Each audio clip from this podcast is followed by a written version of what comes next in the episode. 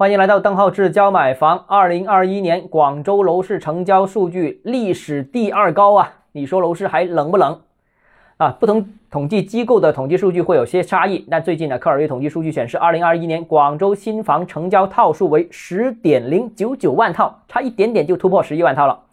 那比二零二二年之前呢，大约增长了百分之十，这已经是妥妥的坐在历史成交套数的第二位。那为什么房企在二零二一年天天都说惨啊，但是竟然卖了这么多房子，销售情况这么好呢？关键有两点啊。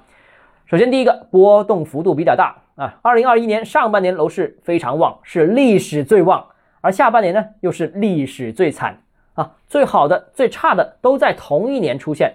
那当然了，由于上半年太好了，那市场也普遍缺乏危机意识，不少房地产企业出现了经营上的冒进。才有了今年下半年的普遍暴雷。其次，第二个呢，就是市场冷得太快、太迅速了，很多企业都还没做好过冬的准备，政策就一波接一波的推出。关键是水龙头啊，不是由大到小逐步的关，而是一下子关掉，甚至有些反方向抽水的意思。这个就是关于房地产行业的信贷啊，不但没有新增量，还要抽贷。但二手房市场呢，那就更惨淡了。那全年成交量是环比二零二零年呢是跌了百分之十点零六。要知道，广州这些大城市是逐步的走入存量房市场，也就是说，一手交易肯定是越来越少的啊。可见的房子的总量少了嘛，那逐步的转为二手交易越来越多。那一手逐渐减少，二手逐渐增加，过去已经延续了这么长的时间，从来没变过这个趋势。今年出现了反转。二手市场出现了跳水，也首次出现了环比的降低。为什么二手市场这么低迷呢？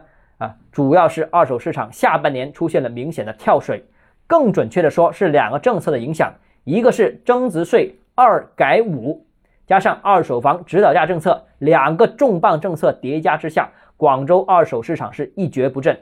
那如果你问广州二手市场什么时候有机会复苏呢？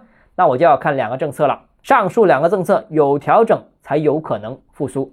现在很明显，政策吹暖风，放款速度加快，但貌似对二手市场的帮助仍然不大。